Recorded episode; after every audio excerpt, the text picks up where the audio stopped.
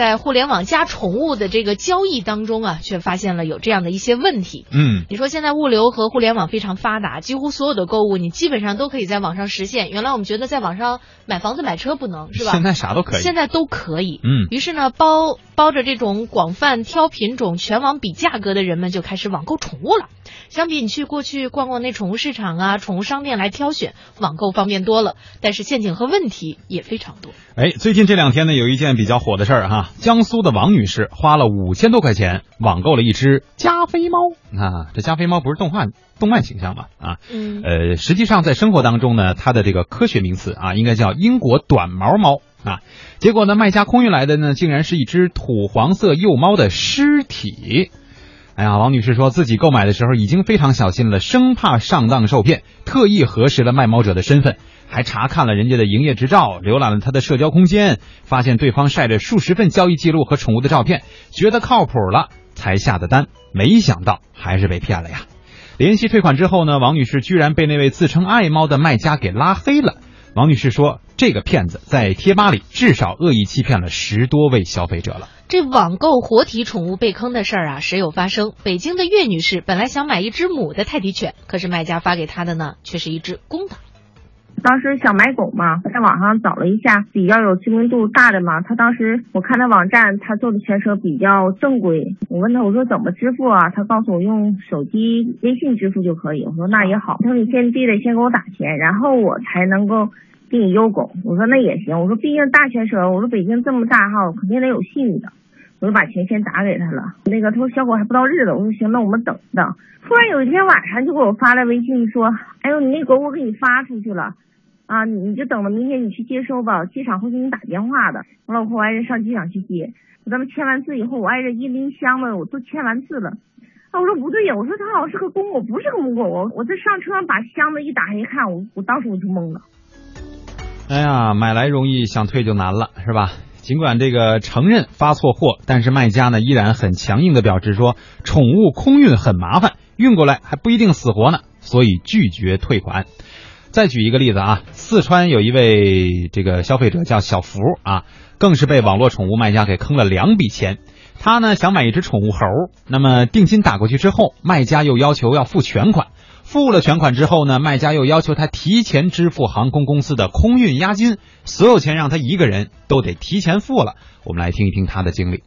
说他马上六点的一个机票准备给我寄寄过来，让我九点九点钟的样子去那个机场。他是这样的，我们这边嗯之前现在发货的话，他说必须要缴一个给一个那个宠物押金一千五。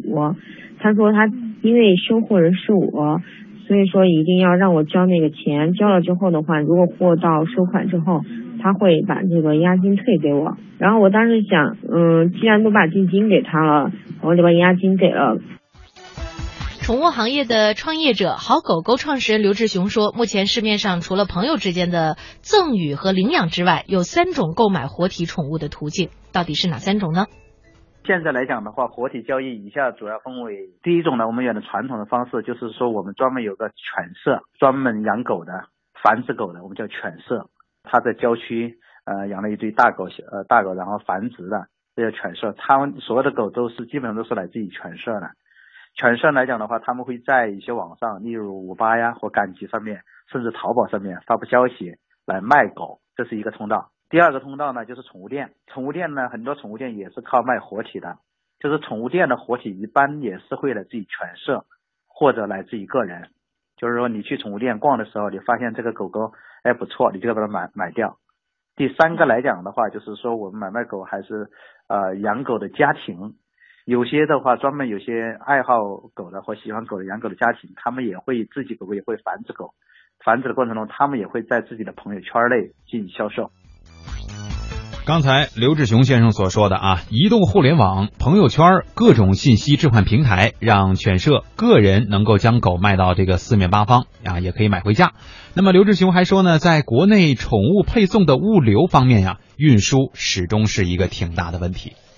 狗狗经常在托运的一些事故呢，这也是跟中国当前的整个宠物托运的这个大环境下有关系的。很多时候不安全，也有些人做事情不专业导致的。因为托运来讲，至少你那个托运箱要特别牢固。像有些狗狗和猫猫托运过来就死掉的话，主要的原因主要有两个，第一个就是它托运的那个呃托托运箱不结实，因为它那个东西是跟其他东西放一起的，一压可能就把那个托运箱就压坏了，把那门压坏了了，狗狗就跑出来了，在里面被其他行李砸坏了，这是一个。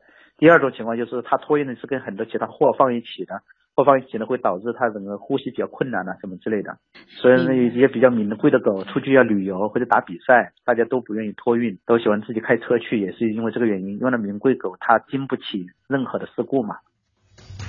其实呢，网购活体宠物尽管需求很大，但是因为物流啊、检疫等方面的限制，始终是没有能够做大。不过呢，已经有互联网公司盯上了这块不太好啃的骨头。五八新宠就是一个宠物电商平台，它在首页直播犬舍里的各种等待交易的狗狗，消费者呢能够通过视频看到小狗二十四小时的生活，每个宠物的页面上也都有它的编号和介绍。您的话可以直接来犬舍看狗狗，然后可以直接过来找你选一只，然后可以报就行。然后或者我可以加您微信，给您发狗狗的小视频或者照片，也可以给您送货上门的。嗯，外地可以发空运，但是就是空运费用是由您自己承担的，因为这是航空公司收取的。费用的话，就是有的每个地方都不一样，根据狗狗的体重呀，然后那个还有距离长短都不一样。然后我们这边是统一收费五百的，啊，可能多一些我们公司就垫付了。对对，在空运过程当中，就是有任何的健康问题的，都是我们平台承担的。对，这个您放心，我们就是给您发微信的话，给您发的是哪只狗狗，就肯定给您发哪只狗狗。如果不是的话，可以给您进行退换的。就是您从我们平台上购买狗狗的话，我们这边都会跟您签一个五八系统协议，然后您的狗狗在三十天之内都是有质保的。这个有些平台啊，和这个犬舍共同搭建的宠物交易平台呢，承诺虽然比较好，但是在网络上的差评也是不少。好狗狗的创始人刘志雄说呢，由于各种限制，宠物活体交易的生意并不好做。他们的平台上鼓励同城赠与模式，希望大家能够去领养。我们就是倡导那个就是领养嘛，反对买卖，有买卖就有杀戮嘛，经常出现一些偷狗啊，或者狗狗被人家抢啊，就是因为有买卖嘛。社会上面包括一些就是大街小巷上面很多这种流浪狗嘛，如果你倡导领养，就很多人就把这个流浪狗领养回家了。领养的话是有一个特别严格的领养流程的，不是说谁说你要领养这个直接把狗给你就可以了。就是我有个狗狗，有个流浪狗，呃，我需要领养了，我会发起一个通知，我说这个狗狗的你是一个什么样的狗，给个图片什么样的状态，啊，需要找领养。那么领养下面的话就有报名的人。叫申请人，申请人过后过来的话，我们有专门的人对这个申请人的资格进行审核的。一个是看你就是家里面有没有条件领领养这条狗，第二个来讲，你这个人是不是把领养过去了，是因为爱狗，真正想养这个，审核过了过后，你才能把这个狗狗抱走的。哎呀，关于宠物这个事儿呢，我没养过，所以我没有什么发言权啊。但是我想说的呢，就是，既然你要是选择了去抚养这样的一个宠物，就一定要对它负责，因为那也是个生命啊。我养过，嗯，养过鱼啊，然后呢？呃，一直养着呢。这鱼能活那么久啊？是啊，我也很奇怪。您从多大开始养？就是前天是吧？呃，都养了好多年了，远远的超过了它本来应该有的寿命。那就说明你养的好，是吧？就是很长寿的鱼哈，心宽体盘嘛，是吧？呃，这么多年呢，也一直活跃在我们家的鱼缸里边儿。呃，我觉得养宠物啊，有的人可能喜欢那种带动静的，比方说这小狗、小猫，甚至还有爱养金丝猴的，是吧？我上回去香港的时候呢，在香港的一家宠物店看到还有人喜欢养蜥蜴的。啊，呃，我呢就喜欢养这种没什么动静。那您这么多年了，您那鱼是不是都会说话了？我猜他老听我节目，可能在这方面有所建树。都会搞笑了，是吧？